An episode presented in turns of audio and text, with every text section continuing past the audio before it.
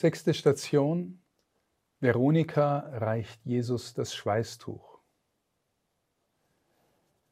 Wir beten dich an, Herr Jesus Christus, und preisen dich, denn durch dein heiliges Kreuz hast du die Welt erlöst. Diese Station, liebe Geschwister, findet keinen Nachhall in der Bibel. Es ist eine traditionelle Erzählung, dass eine Frau namens Veronika Jesus das Schweißtuch gereicht hat.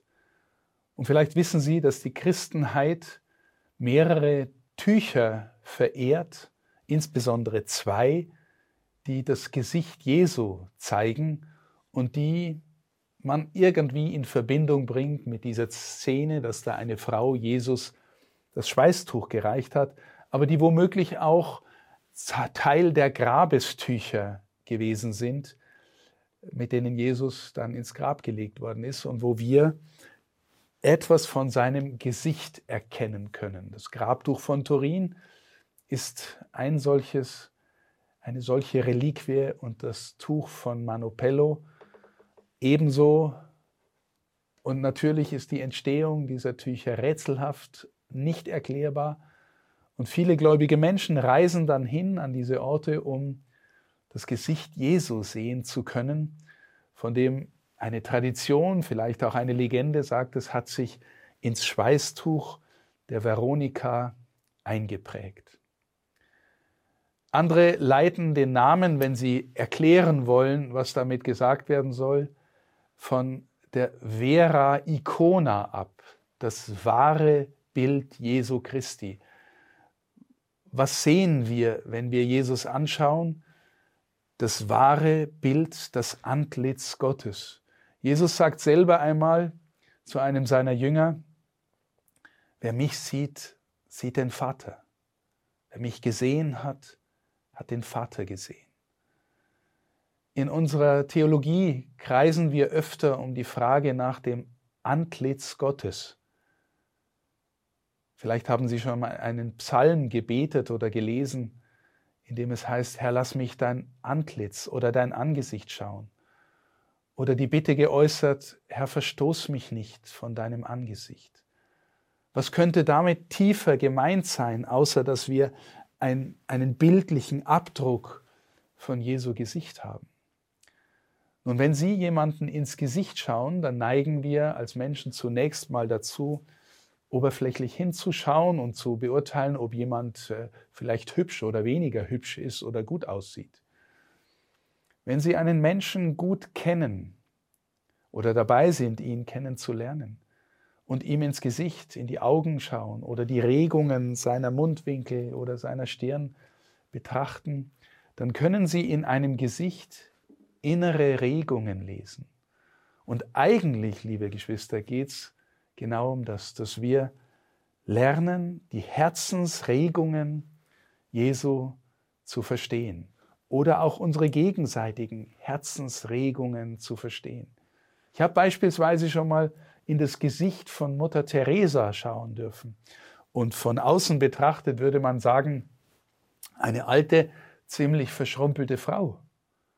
Von innen her würde man sagen, was für ein Leuchten der Seele, des Herzens kommt einem aus diesem Gesicht entgegen. Und wenn wir von hier uns vorstellen, wie mag der gefolterte, geschundene Jesus auf seinem Kreuzweg ausgesehen haben, der sich da in dieses Schweißtuch der Veronika hineindrückt, hineinprägt, dann sehen wir einen, in dem gewissermaßen alles Leid der Welt einen Gesichtsausdruck findet, aber womöglich zugleich einen, der uns mit dem Leuchten seiner Augen die Hoffnung gibt, dass all das, was da an Leid, an Geschundenheit, an Qual da ist, nicht das letzte Wort hat. Dass der Sieg der Liebe darüber hinausgeht. Dass der Sieg des Lebens von der Qual nicht in Frage gestellt werden kann, dass er nicht tot zu kriegen ist, auch wenn er am Kreuz sterben wird. Das Gesicht Jesu, liebe Schwestern und Brüder, ist unsere Hoffnung. Lernen wir immer tiefer sein Antlitz verstehen, dass wir in die innere Gegenwart kommen, auch in der Passion und durch die Passion verstehen lernen, was hat er da für uns getan? Herr, was, was geht in deinem Herzen vor, wenn du das alles in völliger Freiwilligkeit auf dich nimmst für uns? Haben wir nicht die Sehnsucht nach jemandem, der das für uns tut? Haben wir nicht die Sehnsucht nach jemandem, der uns innerlich die Gewissheit schenken kann, dass das Leid der Welt nie das letzte Wort haben wird?